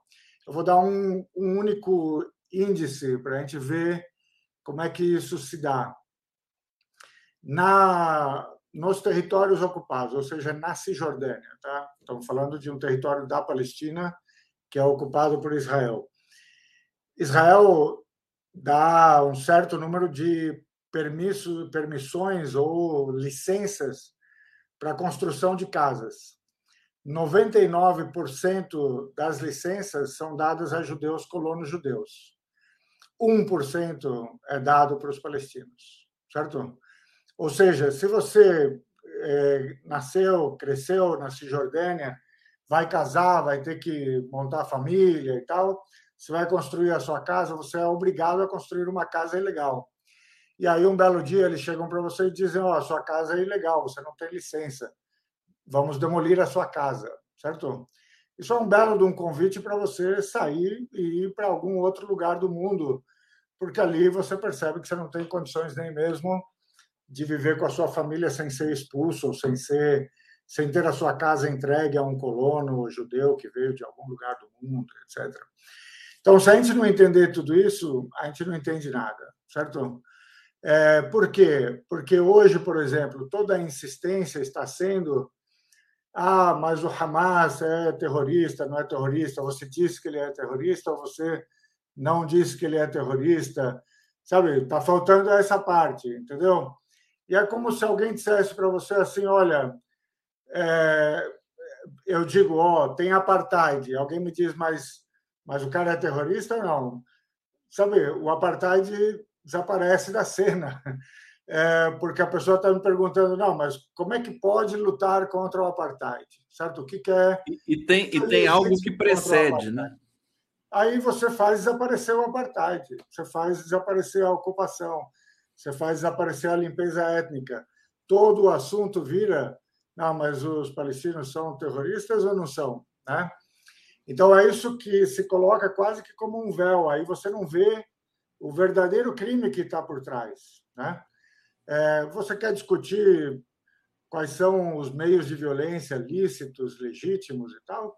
Tá bom, então põe o, põe o Hamas na dança, mas, mas põe Israel também, certo? Aliás, aliás é o, o digamos, o, o centro da tua reflexão naquele artigo, né? E Sim. você provoca de maneira é, belíssima, que genial, né?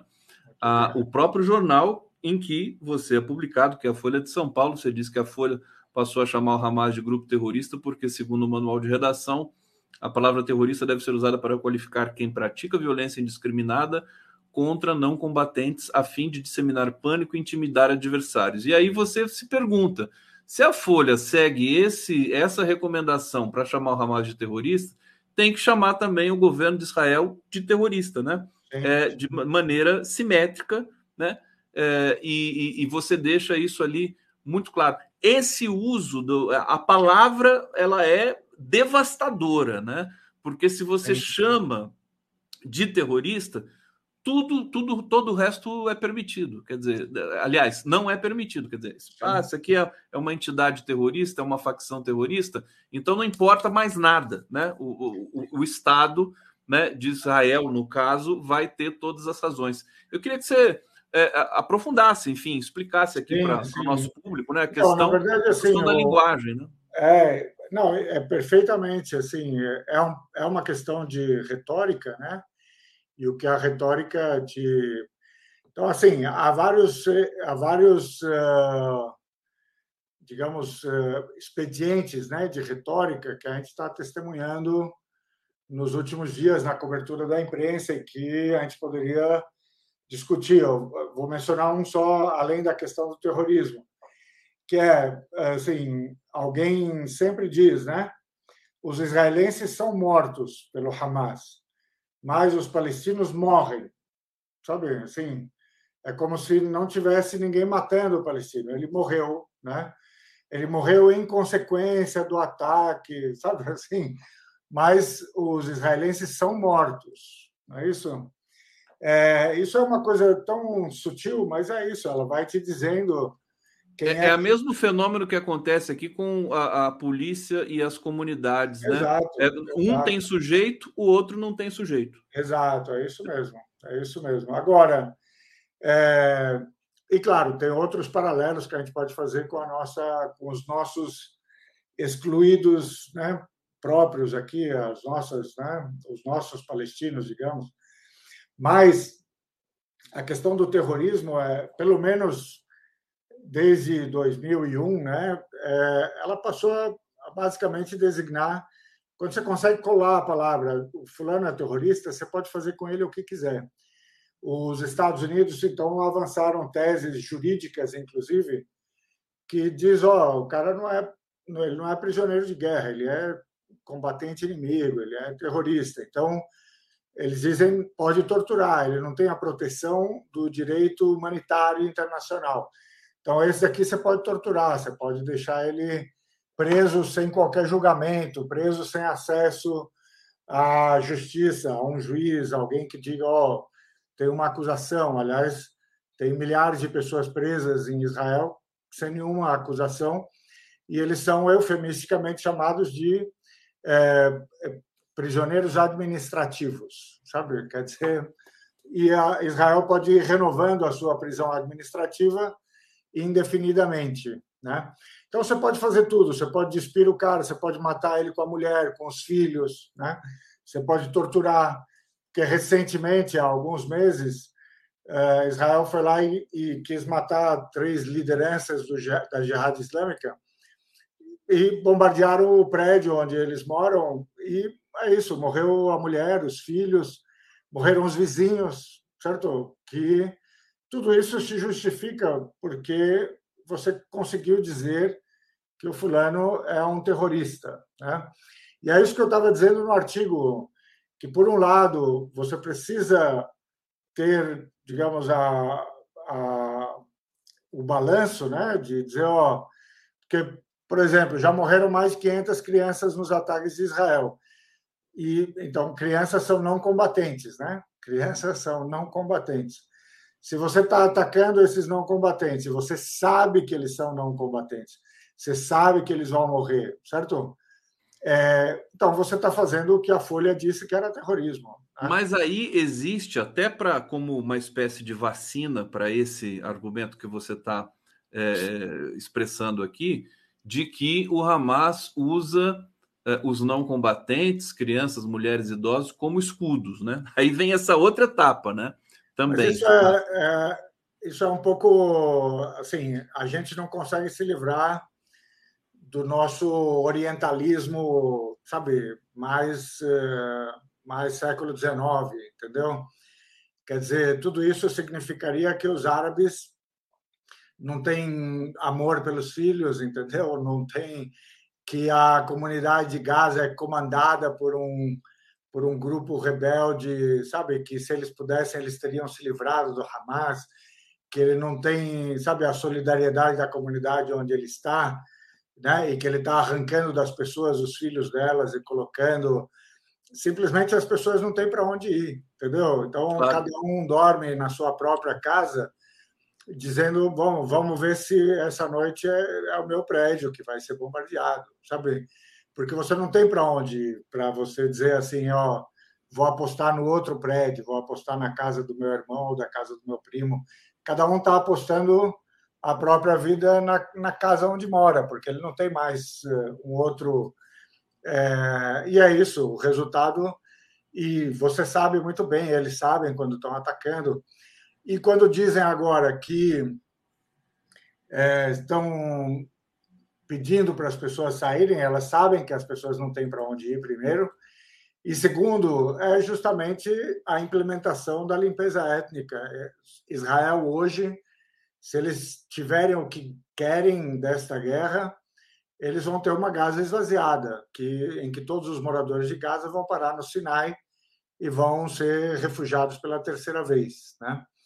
Então, assim, eu pessoalmente, como aí falou a linguagem técnica, não existe uma definição consensual de terrorismo nem de terrorista. É por isso que eu não uso a palavra, porque ela fica só com o seu poder retórico, certo? Então, eu no artigo disse, ó, mais correto seria dizer que o Hamas talvez cometa crimes de guerra, que ele talvez cometa crimes contra a humanidade, digam o que quiserem, certo? Mas olhem para o crime de guerra, para o crime contra a humanidade que Israel comete. E para a gente só, digamos, colocar um pouco de, de tempero nessa coisa do terrorista, o Nelson Mandela, Conde, era terrorista segundo a lista americana até 2008. Então, os americanos só perceberam que o Nelson Mandela lutava contra um sistema de apartheid, que ele, portanto, não precisaria ser visto como terrorista em 2008, depois que o apartheid já tinha terminado, depois que a África do Sul, depois que ele já tinha sido presidente da África do Sul, certo? Mahatma Gandhi, em, em 32, foi posto na lista dos terroristas pela Inglaterra, certo? Ou seja, é, sim, talvez é, bom, o Hamas está em boa companhia, sabe? Assim, é, se ele está com o Mandela e o Gandhi. É, os né? Estados Unidos classificam Cuba como Estado terrorista, salvo é, engano, e outros mais aí pelo né? mundo, quer dizer, absolutamente é, é, idiosincrático, né? Quer dizer, Exato. Dizer... E aqui no Brasil, nós não, nós não, nós só classificamos como terrorista o grupo que a ONU classifica como terrorista. Então, para o Brasil, o Hamas não é terrorista, certo? Ele não faz parte de uma lista, não estou falando, sabe, do... mas aí você vai lá e você segue a lista americana. Bom, se a Folha seguir a lista americana, até 2008 ela teria que se referir ao Mandela como, como terrorista, certo? É, então, nós realmente vivemos num mundo meio distópico, né? é, é, é, a, a batalha ferrenha da, da, da, da narrativa, que eu posso chamar a batalha semântica, enfim, o que você preferir, né? Na, na ordem dos estudos da linguagem, aí, que é, é a minha praia, né? A gente assiste isso o tempo todo, quer dizer, disputa Sim. de sentido, né? A Exato. disputa, ela é muito violenta, né? Muito violenta, e ela se eh, materializa com essa cobertura pobre, enviesada, que multiplica os ódios aí na TV brasileira, pelo menos, para dizer o mínimo. Meu querido Nasser, é muito bom tê-lo aqui. Eu quero atualizar uma notícia. Olha só, a gente começou o programa falando é, do grupo de WhatsApp que ameaçou o Breno Altman, o jornalista Breno Altman, e esse grupo acaba de encerrar as atividades no WhatsApp. O administrador do grupo alegou que o número de membros cresceu rapidamente, inviabilizou a moderação dos comentários. E aí nós temos, é, enfim, essa questão. Acho que ficaram também assustados com a possibilidade de serem investigados e tudo mais. Em, em, em, homenagem e apoio ao Breno Altman, que é muito corajoso, né? Tudo que ele tem falado, eu, eu participei de um debate com ele na sexta-feira e gravei um trechinho da fala dele. Está é, tá aqui é, esperando a oportunidade para eu trazer para a gente debater, e você foi o escolhido, Nasser, para a gente observar junto. Ele fala um pouco da, de, de uma certa de como funciona a cabeça do Netanyahu é, voltando ali para questões religiosas do Velho Testamento e do que ele espera, digamos assim, desse, desse conflito. Né? Então vamos ver um trechinho e você comenta na sequência. Com vocês, o Breno Altman aqui gravado. Se orienta o Benjamin Netanyahu, o primeiro-ministro israelense. Havia um povo que se chamava os filisteus. Os filisteus também eram conhecidos como os povos do mar. E os filisteus, é, eles chegaram por volta, eles têm uma origem remota em, em Casluim, segundo a Bíblia, e eles chegaram ali no século 13 a.C., eles chegaram no Egito. No Egito foram mal recebidos, eles foram subindo, e eles criaram, os filisteus, várias cidades, né? Eles criaram Ascode, Ascalão e criaram Gaza, sempre em combate com seus maiores inimigos, que eram os hebreus os hebreus derrotam os filisteus na Batalha de Gaza e os cercam rumo ao Egito, deixando uma única via de escape ao povo filisteu, segundo o Velho Testamento, que foi o mar. E assim desapareceu o povo filisteu no mar. Olha só que curioso, né? Quer dizer, é, é, é um pouco a mesma lógica que o Netanyahu está usando agora. Sim, o que, que você poderia dizer para ele? Quer dizer, deixa um povo sem saída, né? Só sim. uma saída para ele se para quase que cometer a autodestruição. Sim, então eu acho assim que é quase é, milagroso, né? Depois de 75 anos, a a capacidade de resiliência do povo palestino, né? Então isso é para grande desespero do Netanyahu, né?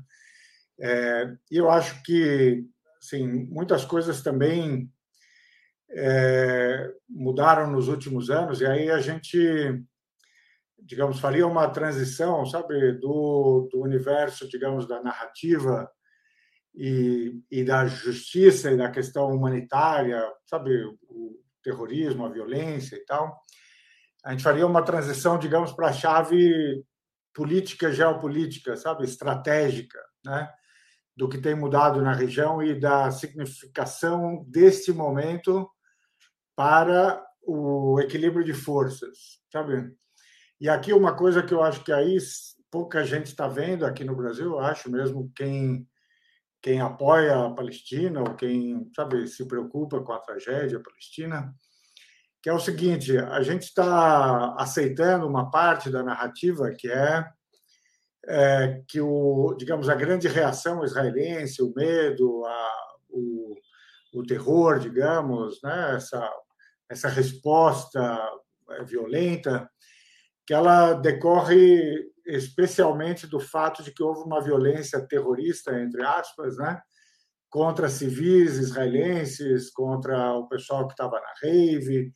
Então, que o, que o que assustou foi, digamos, a parte do terror, sabe, que o Hamas uh, teria eh, implementado, etc. Por que, que eu estou falando aqui no, no condicional? Que é porque a gente ainda não tem os fatos, sabe? Israel já falou que tem mais de 1.400 mortos, né, decorrentes daquele primeiro ataque mas ela, Israel passou o nome de 290 e poucos soldados mortos. Tá? Passou muito menos nomes de civis mortos, ah, talvez 100, mas mesmo assim. E há é, tanto, uns 50 policiais. Isso eu estou falando de lista, lista da Agência de Informação Oficial Israelense. Tá? Então, se eles estão falando em 1.400 e talvez tenha mais, tem várias coisas que a gente não sabe. Por exemplo, e o resto? É civil? É soldado? Sabe? Eles atacaram 25 instalações militares, que normalmente teriam que ter 15 mil é, militares presentes nessas instalações. Onde é que foram parar esses 15 mil? Eles, eles recuaram, fugiram, foram embora, certo? Foram atacados, aí o Hamas pegou e foi embora. Quantos do Hamas morreram nesse primeiro? A outra coisa é, será que ainda há combates hoje nessas instalações militares? Quer dizer, será que ainda há membros do Hamas lutando nessas instalações militares ainda agora, certo? Então há muita coisa que a gente não tem como informação, como fato, né?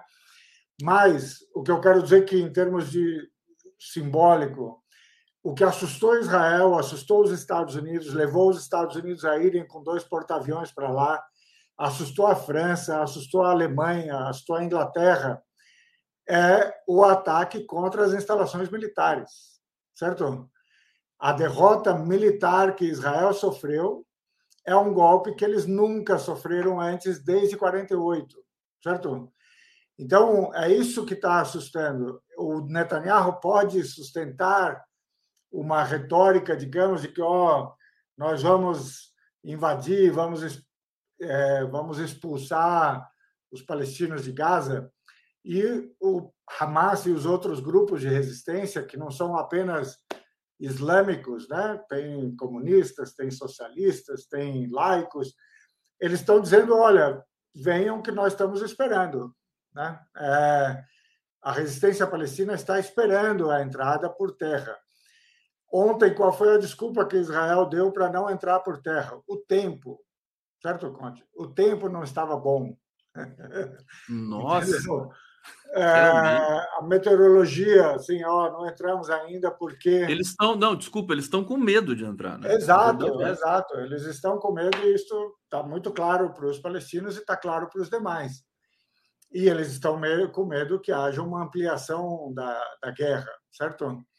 É, então, eles sentiram um risco vital, né? é, uma expectativa de que, opa, não vai dar para a gente continuar como estava. Né? É, se o Hamas fez isso com a gente, imaginem o Hezbollah, imaginem se houver aqui uma, uma ampliação da frente. Né? Nasser, deixa eu aproveitar essa deixa, então, porque eu quero perguntar justamente sobre possibilidade disso escalar. E assim, é, é, é, é assim a gente percebe mesmo, né? que é, é, Israel, embora as, as, as, os comunicados, as notas, os enunciados dos ministros lá, dos comandantes, sejam profundamente violentas, né, desumanas, né, eles é, cercaram a região, mandaram evacuar cidades que estão no território né, ocupado sim, sim. israelense, né, da, do entorno, né, para ficar nesse eterno preparar da entrada por terra. Antes de devolver para você, só trazer dois comentários aqui. Eurico de Arruda Neto. eu me solidarizo com o Nureddin, né, nosso colega que estava aqui agora há pouco, gostaria de fazer algo mais concreto. O que nos aconselha a fazer para concretizar esse apoio? Olha, eu posso dizer, o, o Salem diz aqui na sequência, mas ontem teve uma manifestação na Avenida Paulista, né, é, em, em solidariedade ao povo palestino, e essas manifestações estão crescendo no mundo inteiro. Eu acho que parte daí, né? Alguns documentos também que circulam pelas redes, né? Acho que por aí a gente começa a colaborar. É, a Doris Fernandes está dizendo apoio Breno Altman pela lucidez. Deixa eu te fazer uma pergunta específica, porque para falar em escala e em guerra escalando, a gente começa pelo, pelo Hezbollah, né? que, que, que já trocou, uh, inclusive, mísseis ali na região sim. da fronteira de Israel com o Líbano. Sim, sim. Se o Hezbollah, eu te pergunto, meu querido uh, Nasser, se ele não entrar assim, uh, com, com, com, a força que ele sempre né, ostentou, como que fica a imagem dessa organização, né, diante de milhões de árabes que estão se manifestando nas ruas. Eu queria que você fizesse uma análise justamente desse. Acho que talvez o, o, o, seria o rastilho de pólvora, né? Se o Hezbollah entrar, aí parece que Irã e outros países Sim. podem também reagir. Fala um pouquinho sobre isso. Não, eu acho assim, tem uma leitura que eu, que eu encontrei ontem de alguém muito, assim, alguém de lá, do, do Líbano, né? Muito próximo, digamos, desse, desse campo né, da, da, resistência, próximo do Hezbollah, né? E ele fez uma leitura que eu, que eu acho muito, muito apropriada e, e que, é, digamos assim, é, faz sentido com relação ao histórico do Hezbollah, do, dos demais. Uma coisa não deve haver, assim, não deve ter nenhuma dúvida, viu?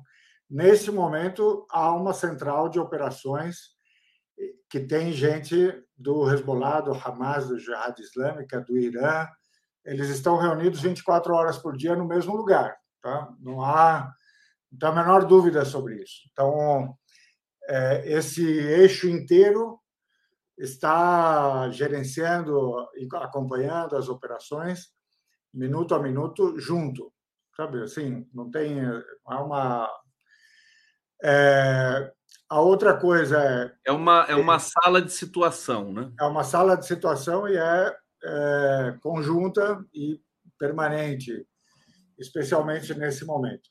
Então, assim, digamos, o Hamas e Jihad Islâmica, eles não precisam pegar o telefone e ligar para o Hezbollah para dizer o que está acontecendo e tal. Todo mundo está tá acompanhando isso em tempo real, né?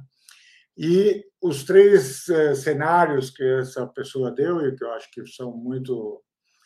Uma é, assim, é, como também a percepção do mundo está mudando um pouco, que assim, voltando um pouco ao tema da cobertura da imprensa. Primeiro, a, a, a imprensa parece viver num outro mundo. Né? É, assim, ela fala com os seus e aí, sei lá, uma certa intelectualidade classe média e tal, lê e fala, ah, isso mesmo. Eles não estão falando com essas pessoas se manifestando nas ruas, porque a nossa imprensa que eu tenha visto ainda não percebeu que há dias, né, tem gente se manifestando em Berlim, em Paris, em Londres, e é todo mundo pró-Palestina, não tem manifestação, sabe, é, anti-Hamas ou anti. Né? É, tem isso, ó, tem uma questão: os palestinos são a vítima, certo? É, a gente não está percebendo isso. E aí vai chegar um momento em que vai virar, em que as pessoas vão começar a dizer: não, mas há um exagero, né? olha quantas crianças, olha quantos civis. As pessoas vão acordar para o fato de cortar a água, cortar a comida e, sabe, sair por aí como se fosse a coisa mais normal do mundo. É algo de absurdo, né? Então a opinião pública vai mudar. Então, ou Israel decide entrar por terra, né? ou Israel vai ter que dizer: não, vamos agora buscar um cessar-fogo, é isso? Humanitário e tal.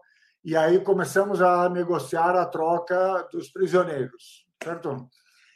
Ou eles param, porque talvez com França, com Estados Unidos, com Inglaterra, eles digam: oh, os riscos de entrar por terra são muito grandes, vamos parar a coisa por aqui, certo?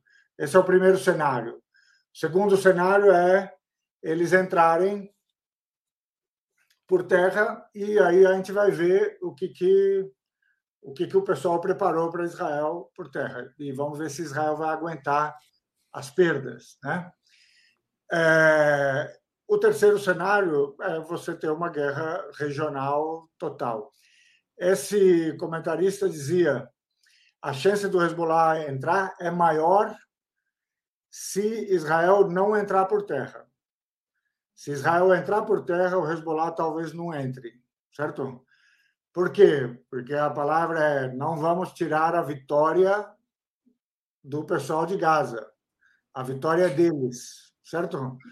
Então, se o Hezbollah entrar, o pessoal vai dizer, ah, se não fosse o Hezbollah, certo? Então, que a ideia é, eles vão ganhar essa guerra por terra e a vitória vai ser deles, não vai ser nossa, certo?